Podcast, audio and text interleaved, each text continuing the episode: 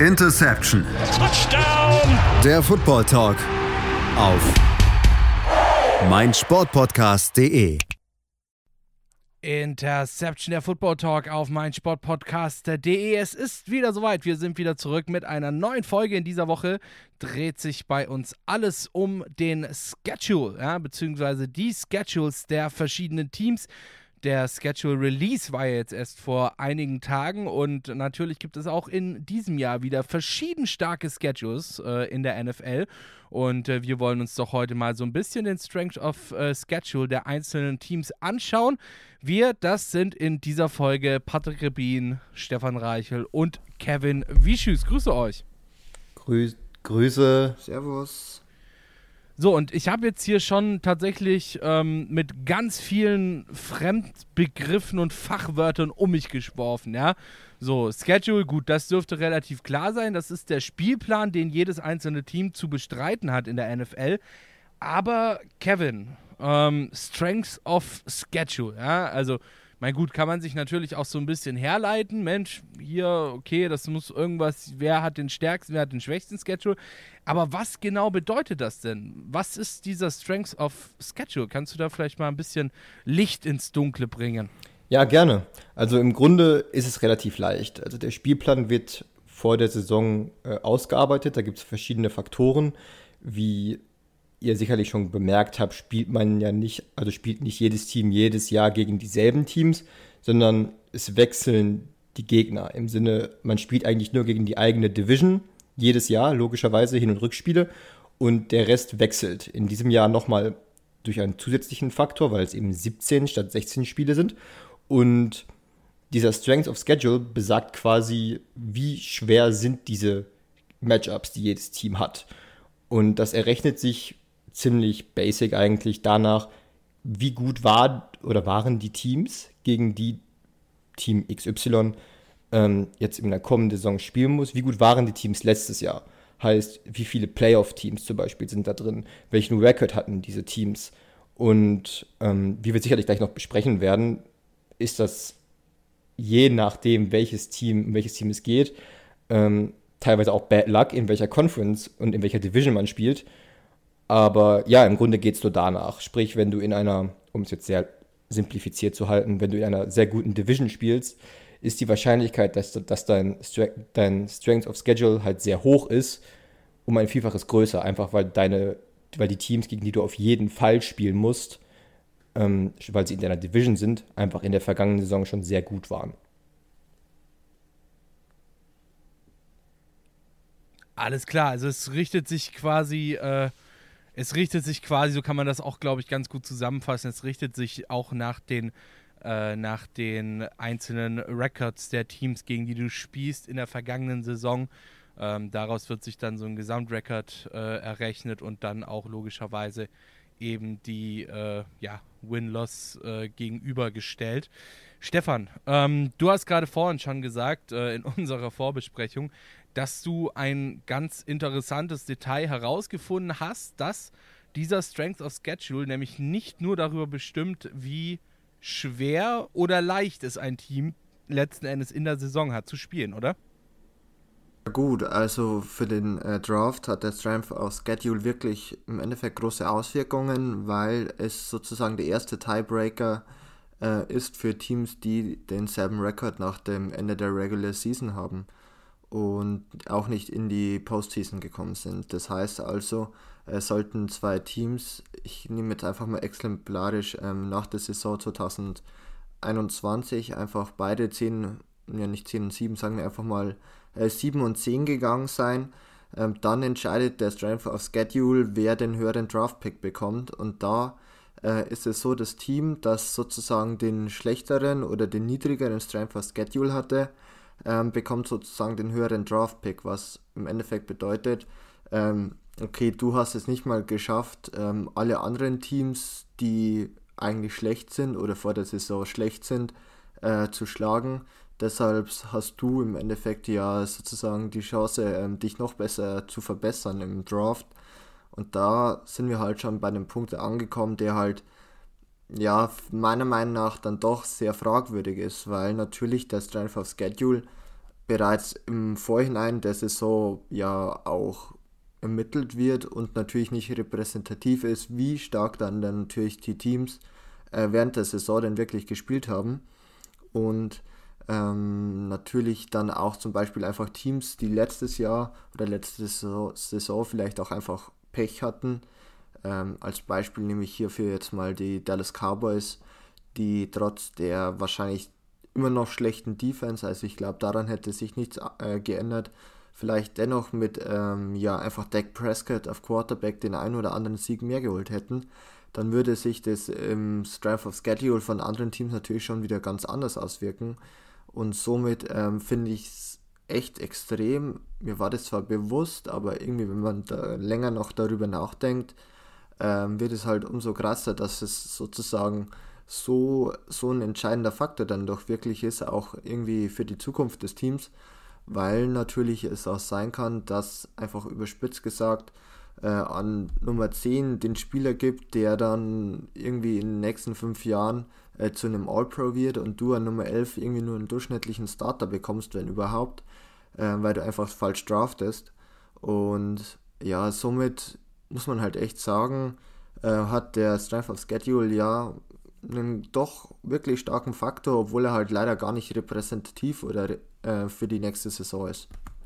Ja, eigentlich schon krass, wenn man sich das so überlegt, dass äh, etwas, wofür in der Saison zuvor schon der Grundstein gelegt wurde, weil danach richtet sich ja der Strength of Schedule. Ja? Also es geht ja darum, äh, welches Team in der vergangenen Saison den schlechteren Rekord hatte, äh, sozusagen, beziehungsweise äh, welche Teams die gegen ein Spielen kombiniert den schlechteren, äh, den, den schlechteren Rekord in der vergangenen Saison hatten, wenn das dann sogar noch äh, in die nächste Saison hinein Einfluss nehmen kann, das ist tatsächlich schon ordentlich. Aber ich würde mal sagen, jetzt haben wir mal ähm, genug Theoretisches darüber gequatscht und wollen uns einfach mal diese Auflistung anschauen. Und wir sehen ganz oben stehen die Pittsburgh Steelers. Ja, die haben den schwersten Schedule der kommenden Saison mit einem Rekord der gegnerischen Teams kombiniert von 155 äh, Siegen, 115 Niederlagen und äh, zwei Unentschieden.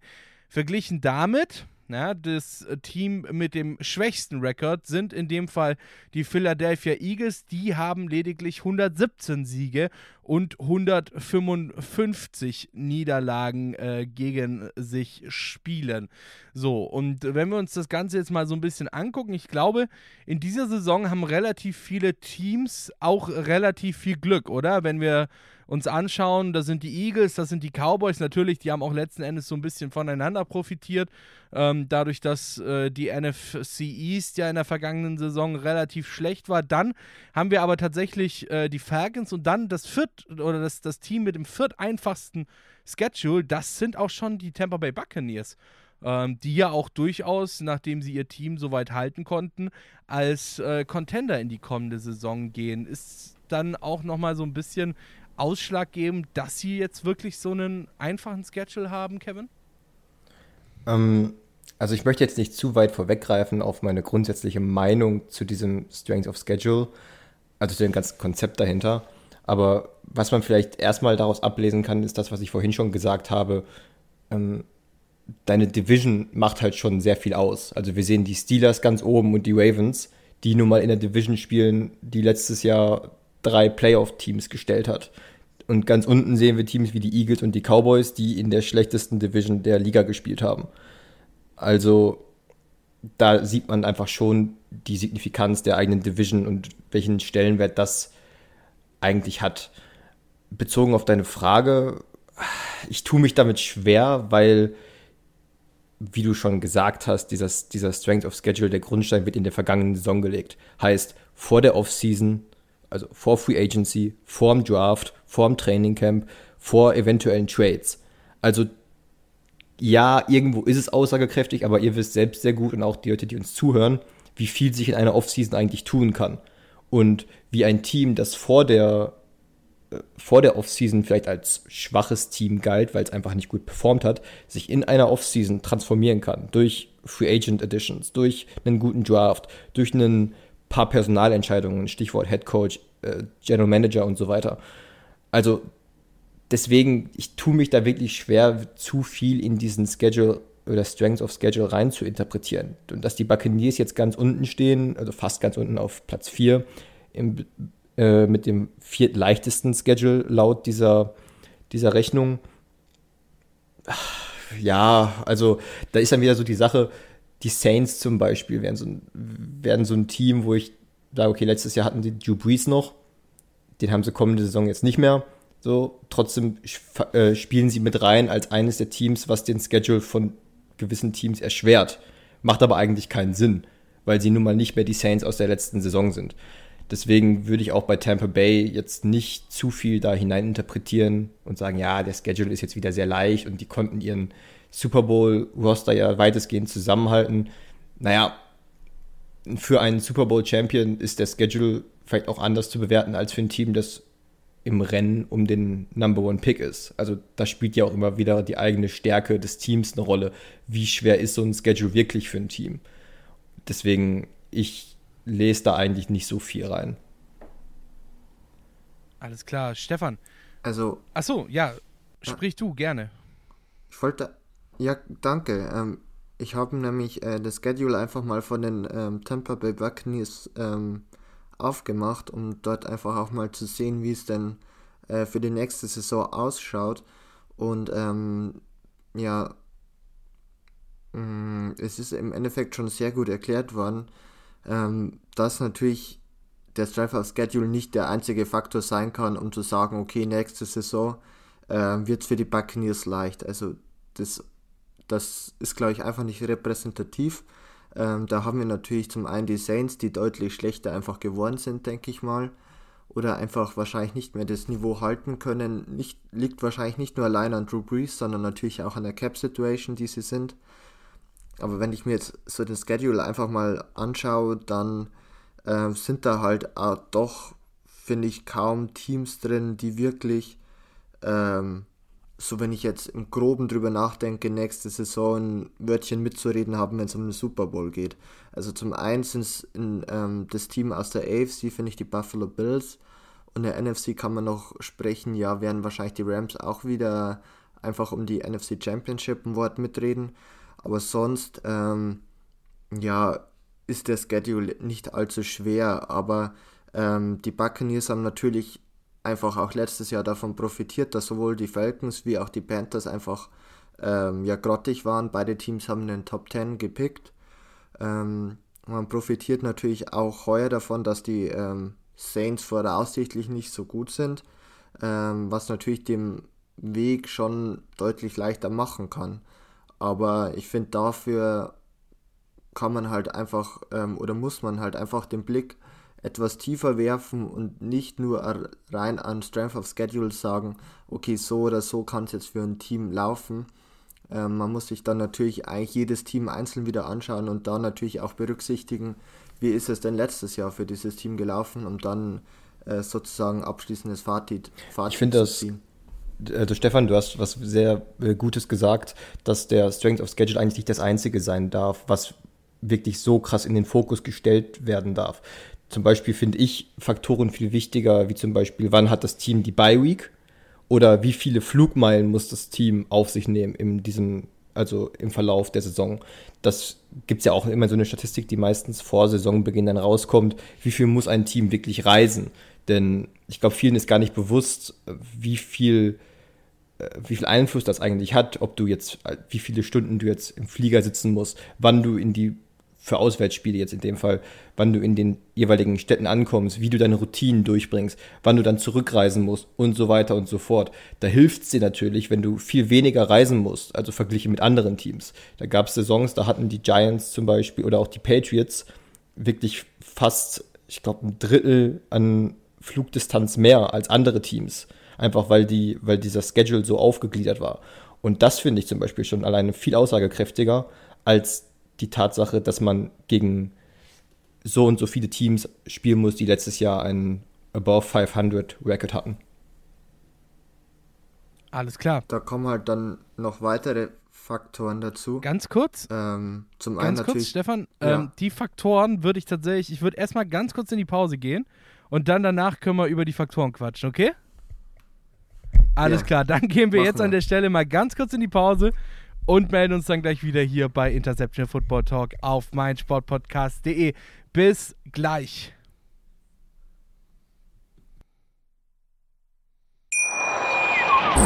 Schatz, ich bin neu verliebt. Was? Da drüben. Das ist er. Aber das ist ein Auto. Ja, eben. Mit ihm habe ich alles richtig gemacht. Wunschauto einfach kaufen, verkaufen oder leasen. Bei Autoscout24. Alles richtig gemacht. Interception der Football Talk auf mein Sportpodcast.de. Wir sind wieder zurück. Diese Woche geht es hier bei uns um den Strength of Schedule. Und wir haben gerade eben schon so ein bisschen darüber gesprochen, auch tatsächlich den, äh, den, den Strength of Schedule beziehungsweise dessen Aussagekraft so ein bisschen gerostet.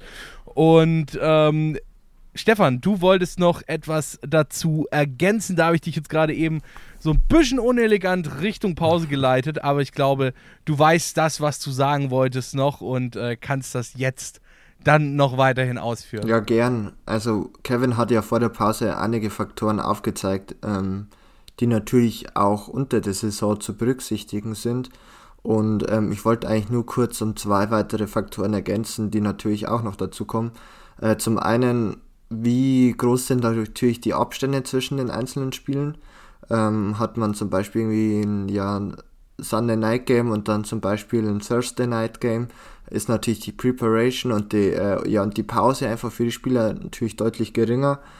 Und was natürlich heuer ähm, auch wieder ein Faktor sein wird, letztes Jahr natürlich nicht, äh, sind die London Games, die natürlich auch einiges an Zeit einfach äh, den Teams kosten, sowohl auch hier wieder in der Vorbereitung, weil man natürlich extra nach Europa fliegen muss und ich glaube da auch immer ganz viel ähm, ja noch Presseaktivitäten einfach ähm, mitgetragen werden müssen von den Teams und zum anderen ähm, natürlich dann auch wieder Rückflug, das nächste Spiel und ähm, sowas kann natürlich dann über die komplette Dauer der Saison dann sicherlich auch ein Faktor sein, wenn es dann um sowas geht wie irgendwie ja Verbissenheit oder vielleicht auch sogar ein bisschen Verletzungsanfälligkeit, äh, so kleine Wehwehchen, die dann einige Spieler wahrscheinlich einfach über den Laufe der Saison mit sich tragen. Und ähm, ich wollte es einfach nur um diese zwei Faktoren nochmal kurz ergänzen. Wunderbar. Dann würde ich doch sagen, ähm, Kevin, du hast gerade vorhin schon gesagt, du wolltest deiner Meinung, deiner, deiner generellen Meinung zum Thema Strength of Schedule ähm, nicht, nicht vorweggreifen. Die würde mich nämlich tatsächlich jetzt an dieser Stelle mal interessieren, wie ihr generell dazu steht, dass es diesen, also dass dieser, dass dieser Strength of Schedule erhoben wird. Auf der einen Seite ist ja durchaus legitim, ja. Ähm, aber vor allem natürlich auch, dass er dann tatsächlich so ein bisschen zumindest in die Gewichtung reinfällt. Ja, jetzt gerade, wenn wir uns auch die äh, Geschichte mit dem Draft eben vorhin angehört haben, ja, also dass es auch durchaus eine Rolle dann im Draft spielt, wie gut dein Schedule theoretisch ist, abgeleitet von der Vorsaison, wo sich natürlich auch noch so einiges geändert haben kann, dann bis zu dieser Saison.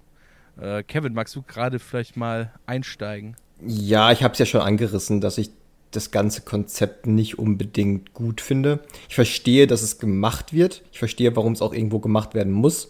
Nicht verstehen kann ich, dass man dem, dass man es so schwer gewichtet, sage ich mal. Dass man sagt, okay, das Team, das den leichteren Strength of Schedule hat, oder hatte in dem Fall, kriegt den höheren Pick. So, da wären mir Tiebreaker wie, welches Team hat mehr Spiele innerhalb der Conference oder innerhalb der Division verloren. Die würde ich halt höher, also die würde ich eine größere Wichtigkeit zukommen lassen, um solche Sachen zu bestimmen.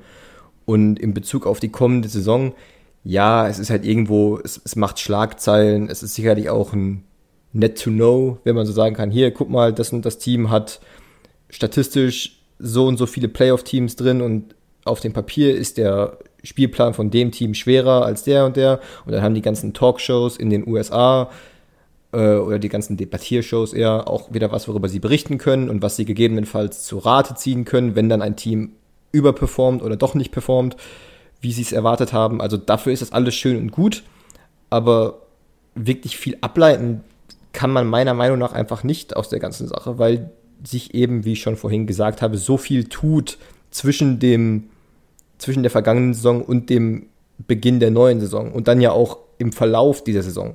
Also ich habe jetzt gerade vorhin die Saints genannt. Wir können auch über die Green Bay Packers reden, die mit Aaron Rodgers ein Super Bowl Contender sind, stand jetzt. Und was weiß ich, zu Saisonbeginn sind sie vielleicht ein Team, gegen das jeder gerne spielt. So, die zählen aber aufgrund der starken letzten Saison als eines der Teams, das den Schedule oder den Strength of Schedule halt schwerer macht für die Gegner.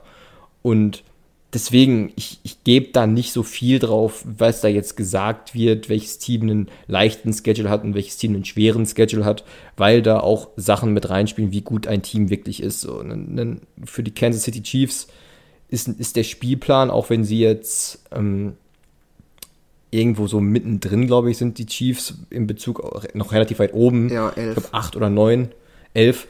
Ähm, gelten sie als Einzelteam, was so ein okay, relativ, relativ schweren Schedule hat. Aber für einen Super Bowl Contender ist es wiederum was anderes als für ein Team wie das Washington Football Team, was 14. oder 15. oder sowas ist. Und wo man dann sagt, okay, das, da liegen halt aber eigentlich trotzdem noch große Differenzen. Also gibt es eine große Differenz zwischen diesen beiden Teams. Also es kommt ja auch immer darauf an, welches Team hat diesen Schedule. So, ist, bist du Super Bowl Contender, dann sind Teams, die auf dem Papier schwerer sind, für dich anders einzuordnen, wie wenn du ein Team bist, was gerade im Rebuild steckt. Deswegen nette Statistik, äh, nett, um eine Podcast-Folge zu füllen und sich darüber auszulassen, aber ich würde da jetzt nicht viel rein interpretieren, wer jetzt dann einen schweren oder leichten Schedule hat. Okay, ähm, also wir haben jetzt gerade eben schon gehört, dass ihr nicht allzu viel rein interpretieren wollt in diese ganze Schedule-Geschichte, vor allem halt nicht aufgrund des Strength of Schedule. Aber was wären denn dann für euch Parameter? Ich meine, wenn man das jetzt, wenn man das jetzt runterbrechen müsste, ja, ich meine, wir sprechen jetzt nicht darüber, ähm, dass wir, dass wir Gott sind und die komplette Saison schon vorausschauen können, aber es muss ja trotzdem irgendwelche Parameter geben, die man da eben zu Rate ziehen kann, um dann eben auch ja, glaubwürdig festzustellen, wie das jeweilige Team dann in dieser Saison performt hat, gerade natürlich auch in, in Einbeziehung des eigenen Records dann in der Saison und äh, natürlich auch so ein bisschen so ein bisschen Schlüsse draus ziehen können, äh, wie dieser Record zustande gekommen ist, wenn man es sich jetzt vielleicht auch nicht aufgrund des Spielermaterials äh, erschließen kann, weil ich meine, wir haben ja öfter auch in der NFL die Situation, dass Teams, die plötzlich, äh, die, die eigentlich ein gutes Team haben, dann plötzlich relativ äh, weit absinken, oder äh, Stefan? Ja, also den Fall gibt es natürlich immer, weil ja, zum einen kann es natürlich an Coaching liegen, kann natürlich an Verletzungen liegen oder einfach auch mal ein Jahr, wo es nicht so läuft, wie, äh, wie man will oder man einfach auch knappe Spiele verliert. Also da gibt es natürlich verschiedene Faktoren, die da reinspielen und ähm, ich finde es halt schwierig, da irgendwie eine Alternative zu finden. Also klar, wenn wir jetzt irgendwie so schauen, als ersten Tiebreaker für den, äh, für den Draft, hat Kevin eigentlich schon gesagt, sind halt vielleicht so Division-Niederlagen, ähm, vielleicht ein bisschen aussagekräftiger oder einfach einfacher zu bestimmen.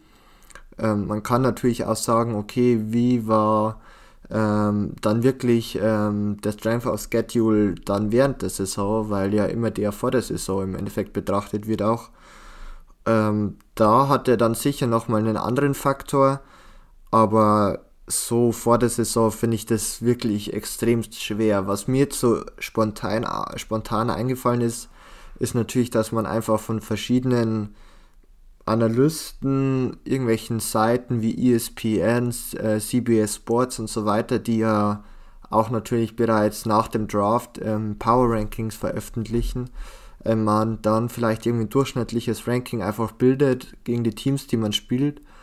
Aber die sind natürlich auch nicht fall äh, abschließend im Endeffekt, weil auch hier im Endeffekt ja die Analysten natürlich nicht wissen, wie schaut es denn im Endeffekt dann während des so aus. Also man kann natürlich das oder das Team so wahnsinnig hochranken vor der Saison, ähm, weil sie einfach vielleicht auch einen gewissen Hype einfach haben. Also da fallen für mich, glaube ich, die zwei 19er Browns äh, sofort ein, die dann mit der Neuverpflichtung von OBJ ähm, auf einmal dann schon zum halben Super Bowl äh, Sieger auserkoren wurden, was natürlich dann doch übertrieben war.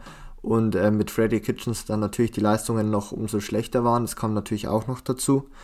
Aber ähm, das wäre für mich so ein gewisser Aspekt, der mir einfallen würde oder eine gewisse Betrachtungsweise, die sich halt äh, dann doch unterscheidet.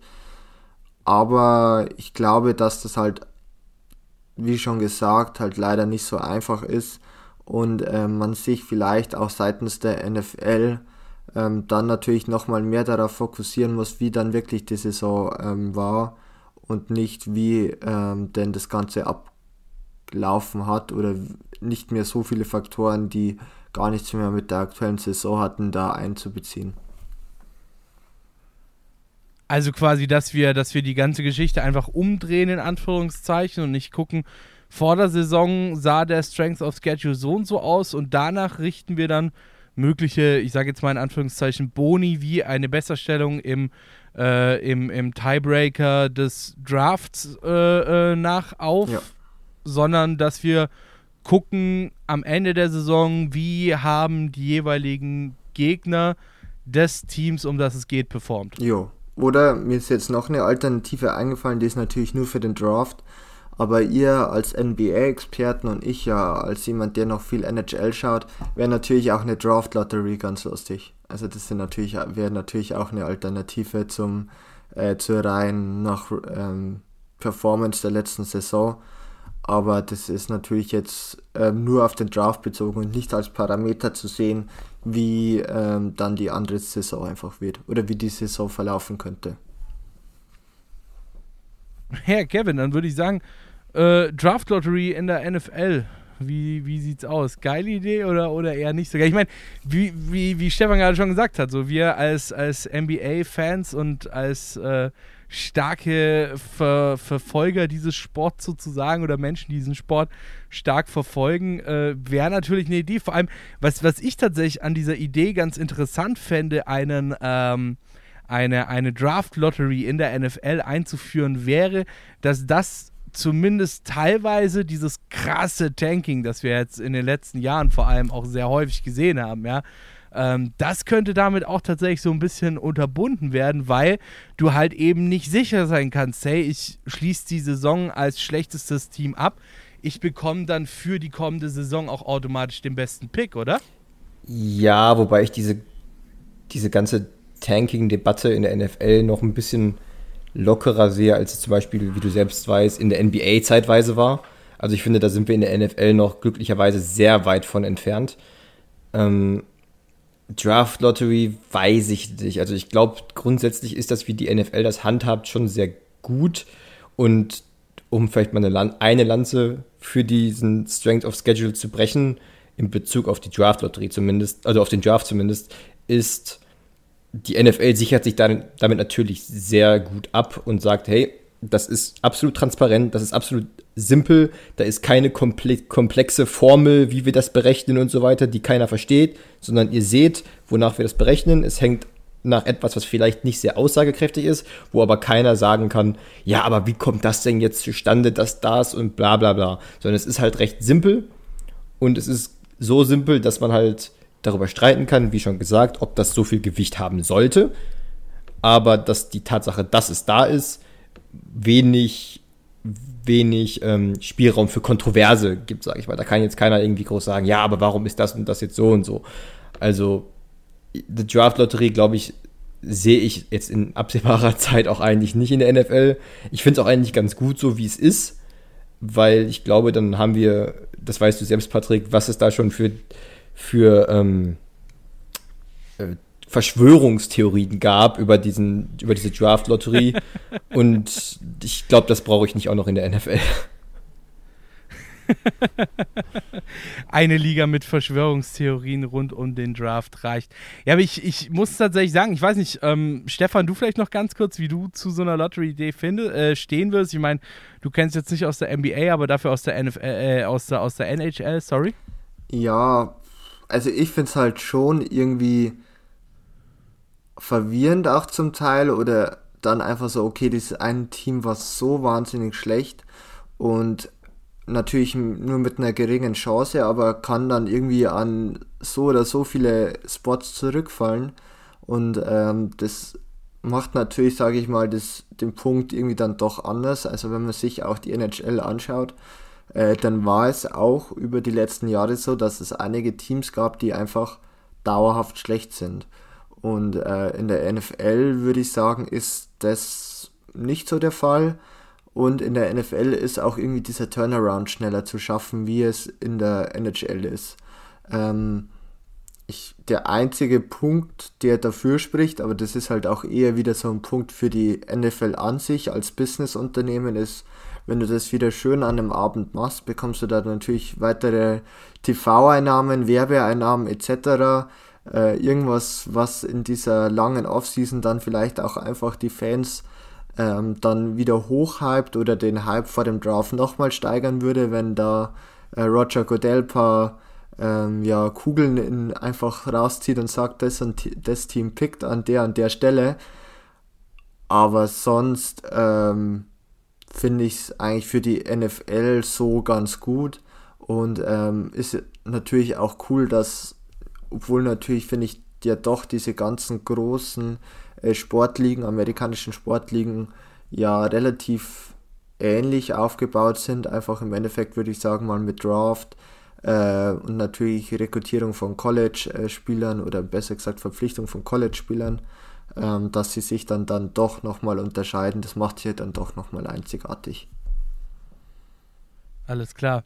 Dann gehen wir noch mal ganz kurz in eine kleine Pause und äh, ich glaube, dann schauen wir uns mal vielleicht so ein Schedule an, um das auch mal so ein bisschen praktisch zu erklären, was jetzt für dieses Team speziell dieser Schedule denn bedeuten könnte. Damit, wie gesagt, melden wir uns gleich. Jetzt geht es erstmal ganz kurz in die Pause hier bei Interception Football Talk auf meinsportpodcast.de. Bis gleich. Schatz, ich bin neu verliebt. Was? drüben. Das ist er. Aber das ist ein Auto. Ja, eben. Mit ihm habe ich alles richtig gemacht. Wunschauto einfach kaufen, verkaufen oder leasen. Bei Autoscout24. Alles richtig gemacht. Interception, der Football Talk auf meinsportpodcast.de. Diese Woche sprechen wir hier bei uns über den Strength of Schedule. Wir haben jetzt gerade eben schon relativ viel Allgemeines rund um diese Thematik, ja, Stärke des äh, Spielplans gesprochen und wir waren uns jetzt relativ einig, ähm, dass dieser Strength of Schedule jetzt gar nicht mal so krass aussagekräftig ist, zumindest wenn man ihn sage ich mal, so ein bisschen äh, ja, alleinstellend äh, zu Rate zieht und ohne da noch andere Begebenheiten mit einzubeziehen. Ähm, allerdings ist mir tatsächlich, als ich mir so ein bisschen die Strengths of the Schedules sozusagen ähm, angeschaut habe, äh, auch aufgefallen, dass ein Team tatsächlich den stärksten oder den schwersten äh, äh, Schedule hat ähm, dem das vielleicht nicht ganz so gewogen kommen könnte. Die Rede ist tatsächlich von den Pittsburgh Steelers und ich meine, wir haben jetzt auch tatsächlich in der vergangenen Saison schon relativ viel darüber gesprochen, ähm, dass die Steelers in der ersten Saisonhälfte des äh, vergangenen Jahres wirklich sehr, sehr gut waren und dann in der zweiten Saisonhälfte, sagen wir mal, durchschnittlich gut waren, um dann wiederum in der Wildcard-Runde gegen die Cleveland Browns äh, aus den Playoffs rauszufliegen. Und ähm, die Krux an der ganzen Geschichte, weshalb ich das hier so lang und breit erzähle und wieso wir uns jetzt gleich mal den äh, Schedule der Pittsburgh Steelers so ein bisschen näher anschauen wollen, ist, dass genau das nämlich der Vorwurf in der vergangenen Saison war, dass da, als sie noch so gut waren, sie einen extrem einfachen Schedule hatten mit vielleicht ein, zwei guten Teams mit dabei, ja, die ihnen jetzt aber nicht so extrem den Schedule verhagelt haben, als dass das erklären würde, dass sie ähm, dass sie da so gut waren und, äh, und, und später dann so schlecht waren.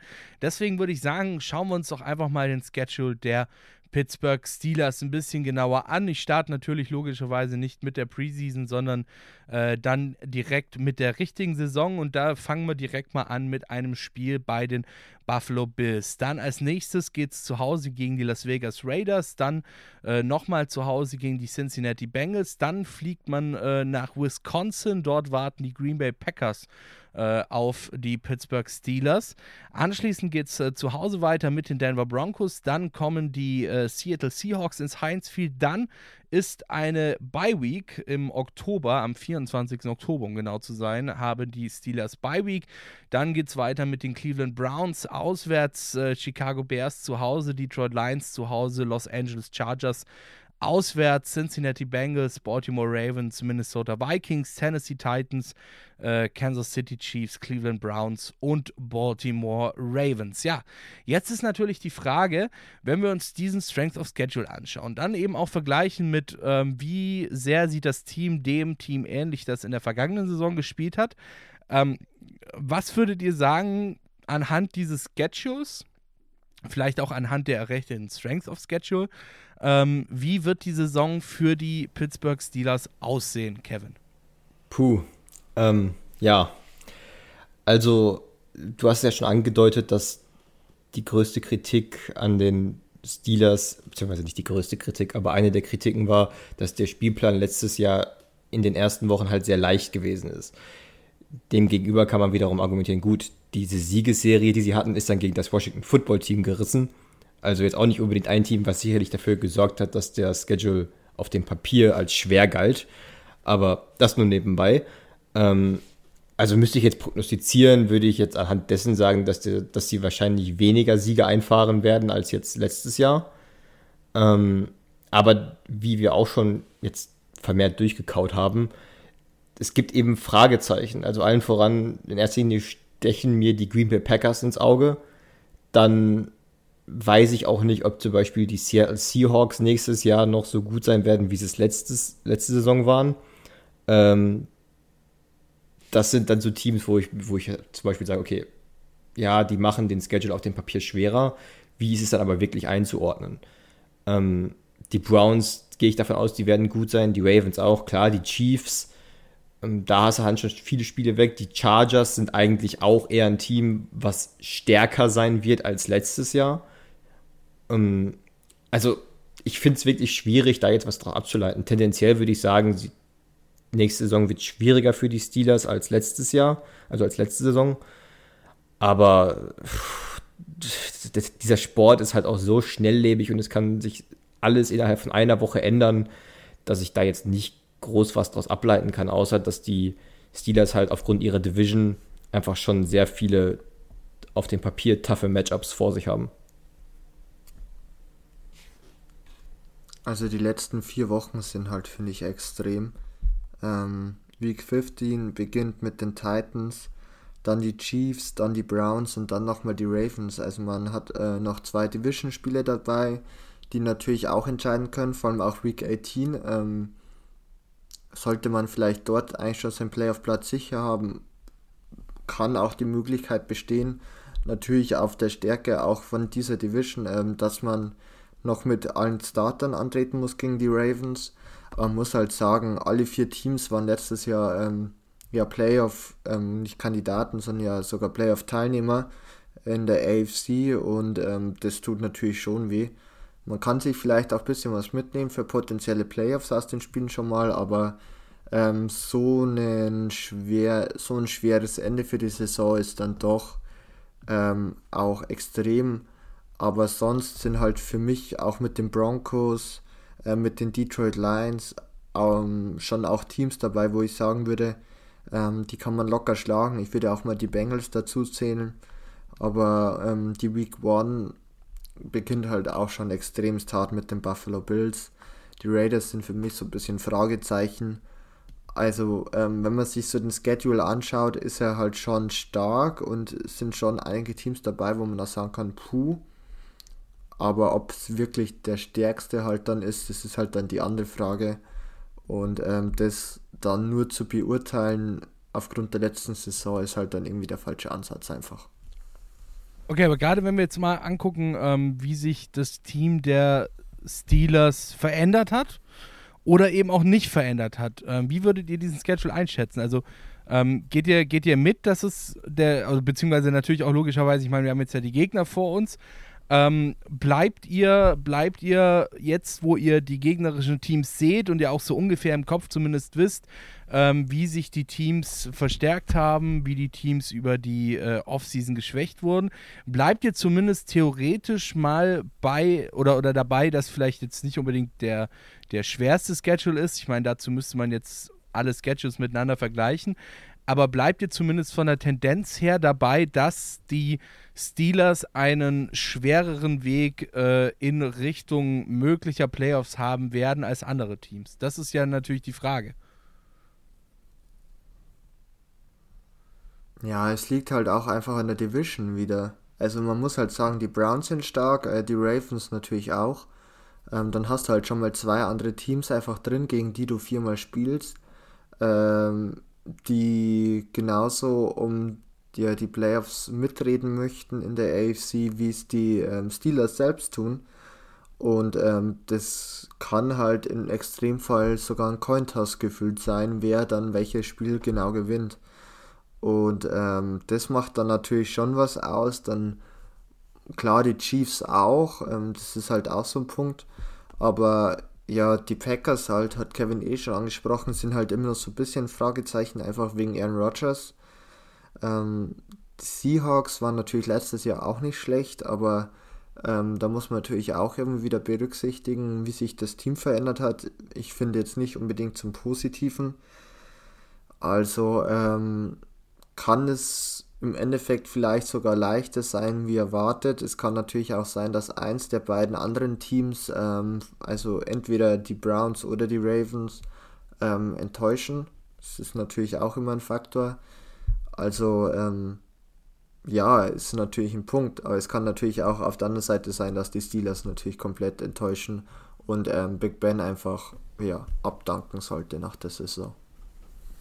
Kevin, ich glaube, du wolltest gerade eben auch noch was sagen. Ja, mir fiel auf Anhieb ähm, dein Lieblingsteam so quasi als Vergleich ein, ähm, die New England Patriots, wo man im Zuge ihrer Dynastie, also als sie wirklich ihre Hochzeit hatten und quasi das äh, AFC Championship Game gepachtet hatten, ähm, würde mich wahrscheinlich mal interessieren, wie da so dieser Strength of Schedule aussah über die Jahre hinweg, weil die Division der Patriots bis vor ein paar Jahren ja jetzt nicht unbedingt sich mit Ruhm bekleckert hat.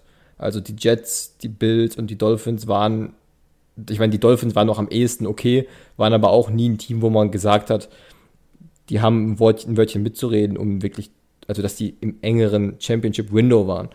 Und trotzdem würde ich bezweifeln, dass die Patriots immer zu diesen Teams gegolten oder gezählt haben, die den leichtesten Strength of Schedule hatten. Faktisch war der Weg aber relativ leicht für sie, weil die Division halt schon sehr leicht war zu gewinnen, in Anführungsstrichen. Also, die, hat, die haben sich ja teilweise selbst ergeben, die Jets und gerade die Bills. Und deswegen tue ich mich da einfach schwer, dann jetzt zu sagen, gut, wie Stefan schon richtig gesagt hat, die, die Steelers haben einfach eine schwere Division jetzt schon. Und das macht viel schon aus für diesen Strength of Schedule. Wenn du jetzt aber ein Team bist, was eine, eine vergleichsweise leichte Division hat, ähm, und du kannst dadurch vielleicht schon sehr viele, nicht sehr viele, aber einen gewissen Teil deiner Siege sammeln. In dem Sport kann alles passieren. Du kannst an jedem Wochenende jeden schlagen. Heißt, wenn du da schon durch diese Division-Matchups einen Vorteil hast, weil, weil deine Division machbarer ist, dann brauchst du halt gegen die anderen Teams von außerhalb gar nicht so viele Siege, um überhaupt erstmal in die Playoffs reinzukommen. So, die Steelers haben in dem Fall halt den Nachteil, dass sie mit den Browns und den Ravens schon zwei starke Kontrahenten haben. Demgegenüber, wenn man jetzt die NFC East zum Beispiel nimmt, nimm jetzt die Giants oder nimm die Cowboys, die wahrscheinlich am ehesten noch, vielleicht noch das Washington Football Team, wobei ich da sage, ohne Quarterback, wirklich ein Quarterback wird es halt schwer.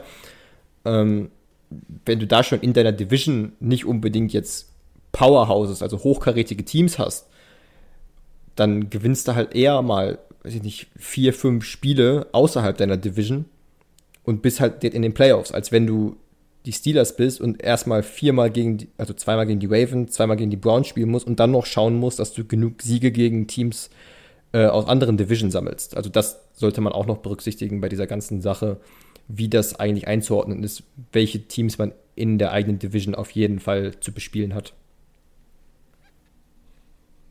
Alles klar. Jetzt haben wir ja, äh, das wurde ja auch so wunderbar geframed, ja, die längste NFL-Saison aller Zeiten. Ähm, dadurch, dass noch ein Spiel dazugekommen ist.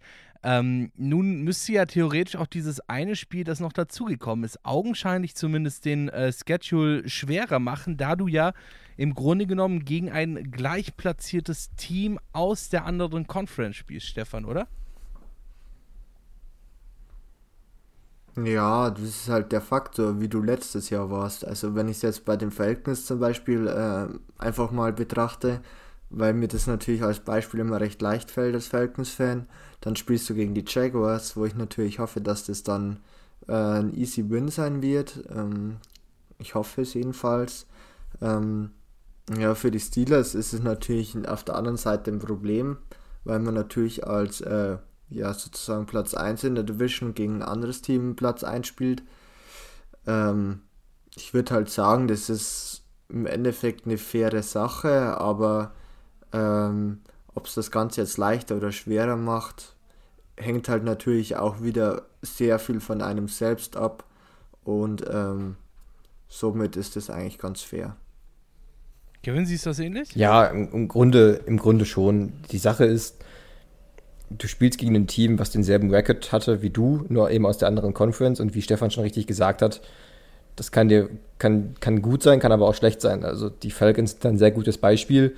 Die hatten letztes Jahr eine unerwartet schlechte Saison, spielen jetzt gegen ein Team aufgrund dieses Records, das sich im Rebuild befindet, wovon die Falcons eigentlich weit entfernt sind. So mit Matt Ryan, Julio Jones und so weiter und so fort. Also da ist eigentlich, da sind die Vorzeichen ganz anders. Demgegenüber ist es halt für die Steelers oder die Chiefs wiederum was anderes. Also es ist eine faire Sache, spielt sicherlich auch so ein bisschen die, das Business NFL eine Rolle, dass man gesagt hat, man braucht noch ein high-powered Matchup und das kriegt man damit, weil Teams in der Regel nicht von einem auf das andere Jahr komplett schlecht werden, sprich von zwölf Siegen auf vier Siege runterfallen. Ähm, außer die Packers verlieren wirklich äh, Aaron Rodgers, aber davon gehen wir jetzt mal nicht aus. Ähm, deswegen, ja, im Grunde ist es eine faire Sache. Für die neutralen Zuschauer oder auch für uns Fans ist das, ist das eine coole Sache, weil du guten Football zu sehen bekommst. Und da du in der Regel, wenn man jetzt die Falcons mal als, als Anomalie sieht, gegen ein Team spielst, was gleichgestellt ist, kann sich auch niemand da wirklich benachteiligt fühlen. Alles klar. Dann war das, würde ich mal sagen, an dieser Stelle ein wunderbares Schlusswort zu unserer dieswöchigen Folge zum Strength of a Schedule der NFL. Und äh, damit würde ich an der Stelle auch mal Tschüss sagen. Bedanke mich bei euch beiden, Kevin Wieschüß und Stefan Reiche, dass ihr diese Woche mit dabei wart. Ähm, natürlich könnt ihr wie immer gerne unsere restlichen Podcasts auschecken, wo auch immer ihr eure Podcasts holt. Völlig egal, ob bei meinsportpodcast.de direkt, Spotify, iTunes oder wo auch sonst immer noch es überall Podcasts zu holen gibt. Ähm, und natürlich auch nochmal auf unsere Social Media Kanäle hinweisen: Interception Football Talk auf Facebook, at InterceptionFT auf Instagram und at InterceptionFT auf Twitter. Und auf Instagram, da läuft gerade eine Abstimmung. ja, ähm, Kevin, Kevin und ich äh, haben unser drittes Hoodie-Battle, wobei ich glaube, dass tatsächlich das, äh, dass es tatsächlich nicht das dritte ist, sondern mindestens das vierte, wenn nicht sogar fünfte. Da müssen wir nochmal äh, so ein bisschen investigativ nachrecherchieren. Und äh, schaut doch einfach mal in unsere Story. Wie gesagt, at InterceptionFT auf Instagram und stimmt doch gerne mal ab, welchen Hoodie ihr persönlich besser findet. Ja, ob das jetzt der WNBA Hoodie von äh, Kevin ist oder vielleicht doch der Guinness Hoodie von mir. Ähm, es bleibt auf jeden Fall spannend. So, damit wünsche ich euch äh, was. genießt, äh, genießt den Schedule eures Teams, beziehungsweise äh, verflucht den Schedule eures Teams, wenn ihr äh, Fan eines Teams seid, das einen schweren Schedule erwischt hat und schaltet natürlich wieder ein, wenn es das nächste Mal heißt Interception der Football Talk auf meinsportpodcast.de. Bis zum nächsten Mal. Ciao. Schatz, ich bin neu verliebt. Was? Drüben. Das ist er. Aber das ist ein Auto. Ja, eben. Mit ihm habe ich alles richtig gemacht. Wunschauto einfach kaufen, verkaufen oder leasen. Bei Autoscout24. Alles richtig gemacht. Interception. Touchdown. Der Football Talk. Auf mein Sportpodcast.de. Schatz, ich bin neu verliebt. Was?